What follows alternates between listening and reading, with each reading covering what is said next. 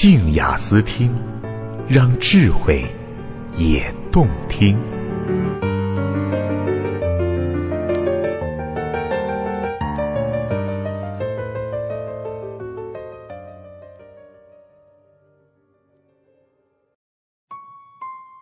爱与性的实验报告十：如果爱，作者小庄，朗读者梦溪。八零年生大连美女，我密友中最有斗志的一位，总有办法遇上各类不靠谱的男人，不管年长的还是年轻的，南方人还是北方人，搞艺术还是搞 IT，和他耗下来，不出半年准民间收兵。周末下午约我喝茶，那对虚焦游离、失魂落魄的眼神，不问也知。又一次站成了独角将军。他的经典提问，通常也是我俩之间频率保持在两个月一次见面的惯用开场白。告诉我，男人的爱为什么都那么短暂？亲爱的，从道义角度，我非常愿意成为你的同盟，去谴责那些负心背信的雄性动物。可是从旁观角度，我非常有必要告诉你，倘若我是他们中的一员，每天都要面对你会不会爱我一生一世这么复杂的人生问题，也会趁早三十六计走为上的。他们难道真的无法爱得久一点吗？根据神经心理学的解释，无论男女，恋爱时处于多巴胺海洋中的大脑状态，平均可以持续两年。通常来说，不应该期望每个雄性动物都用满这个额度。但戴安是那么楚楚可怜，屡败屡战，始终执着一念，认为有人会陪他把这个游戏玩到底，玩到极致。我也不忍心全然的冷水泼上去，偶尔要给他带去好消息。今天是一个田鼠的故事。科学家早就发现，平原田鼠是哺乳动物中罕有的自发遵循一夫一妻制的异类。它们对爱的恪守不像人类来的矫情，从来不需要道德、法律等约制。缘何如此？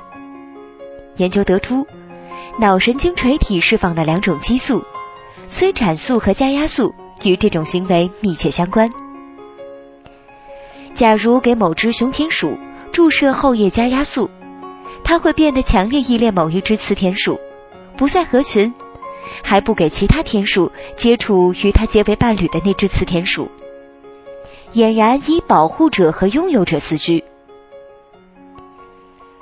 有趣的是，雄性田鼠具有一种遗传性的抗加压素响应机制，如此意味着这些家伙不怎么主动去找配偶。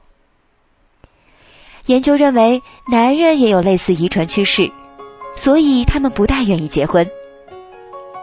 不过，做爱会自然激活他们的加压素分泌，从而一改浪子作风，开始结合和筑巢。另外，基因的影响对于平原田鼠族群稳定的婚姻表现也至关重要。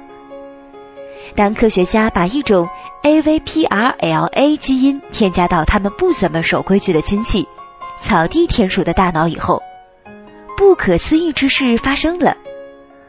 后者的行为变得讲究文明伦理了许多，将大部分时间花在陪伴伴侣和养育后代上。于是有人受到启发，进一步检验出该基因编码的蛋白质正是控制大脑血管中加压素水平的受体。人类大脑也存有该基因。瑞典一个研究小组为五百对与伴侣结婚或同居五年以上的成年男性双胞胎大脑中的 AVPRLA 基因进行了检测。结果显示，一旦携带这个基因的变异副本，那么男性对伴侣的忠诚度就会下降。三分之一以上携带两个变异副本的男性曾经历过婚姻问题。而未携带的仅为百分之十五，所以美丽、天真、善良的戴安娜，你所有的不幸不在其他，只在于遇上了 A V P R L A 易然变异的对象，而且一次又一次。至死不渝，好似童话一般的爱，到底有没有呢？我想是有的。最近心理学发现，那些自称很多年后仍疯狂爱着对方的人，并没有说谎。因为他们的大脑复测被改区的脑电波活动，还和刚坠入爱河的人一模一样。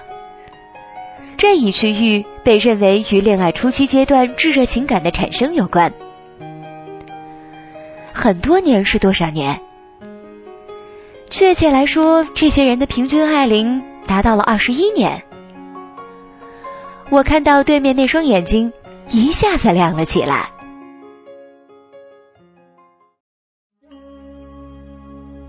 狂饮、长啸、盘旋、漫游、嗑药，阮籍作穷途之哭，王徽之兴尽而返，七贤竹林狂饮。